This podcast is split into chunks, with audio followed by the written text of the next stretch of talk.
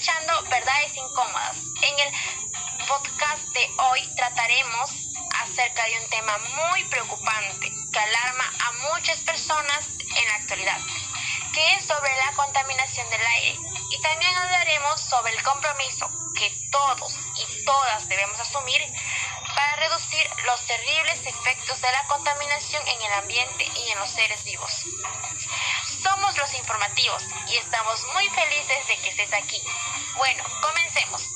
La contaminación ambiental es uno de los problemas que más aqueja nuestra sociedad en los últimos tiempos. Las acciones irresponsables de muchos ciudadanos y ciudadanas han traído consecuencias graves al ambiente y han afectado en gran medida el bienestar de toda la población. Pero, ¿cuáles son las fuentes de la contaminación? Fuentes naturales, móviles y fijas que contaminan el aire. En las fuentes naturales tenemos a los gases que emiten los volcanes y a los manantiales del agua sulfurosas. Mientras que las de origen humano son las fuentes fijas que provienen de las industrias y fogatas. Y las fuentes móviles que tienen su origen en los gases que emiten los camiones, aviones, autos o otro tipo de transportes no alternativo.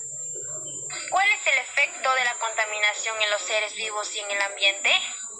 En las fuentes fijas se encuentran los gases contaminantes que debilitan la capa de ozono y entre esos contaminantes se encuentran los clorofluorocarbonos, que al llegar a la atmósfera se rompen y generan monóxido de cloro, que al relacionar con el ozono, la capa de ozono no puede filtrar los rayos ultravioletas que ingresan a la Tierra.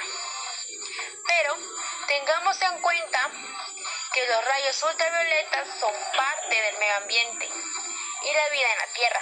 No obstante, su ingreso en exceso a la superficie terrestre pone en peligro la vida de los seres vivos. Entonces, ¿nosotros qué podemos hacer ante esta grave situación?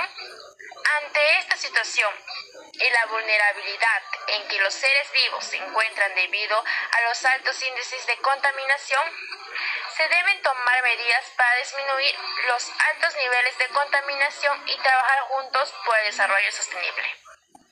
Por ejemplo, en vez de hacer uso de un auto o un ómnibus, es preferible caminar o manejar bicicleta para trasladarse de un lugar a otro. Y haciendo esto, se beneficia nuestra salud y se colabora con el cuidado del medio ambiente.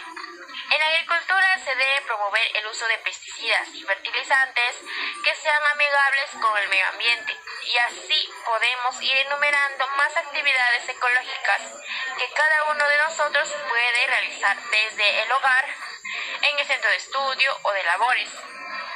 Para ir terminando, debemos resaltar que es importante proponer acciones que reduzcan los altos índices de contaminación y comprometernos con su cumplimiento en favor del ambiente y la salud de todos los seres vivos. ¿Y tú? ¿Qué actividades estás realizando en favor del medio ambiente? Respóndenos en los comentarios, te estaremos leyendo. Felicidades por llegar hasta el final y recuerda que todos y todos comprometidos con el ambiente y nuestra salud lograremos el desarrollo sostenible.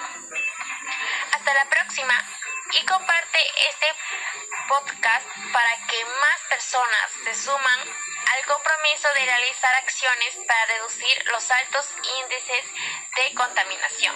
Buen día.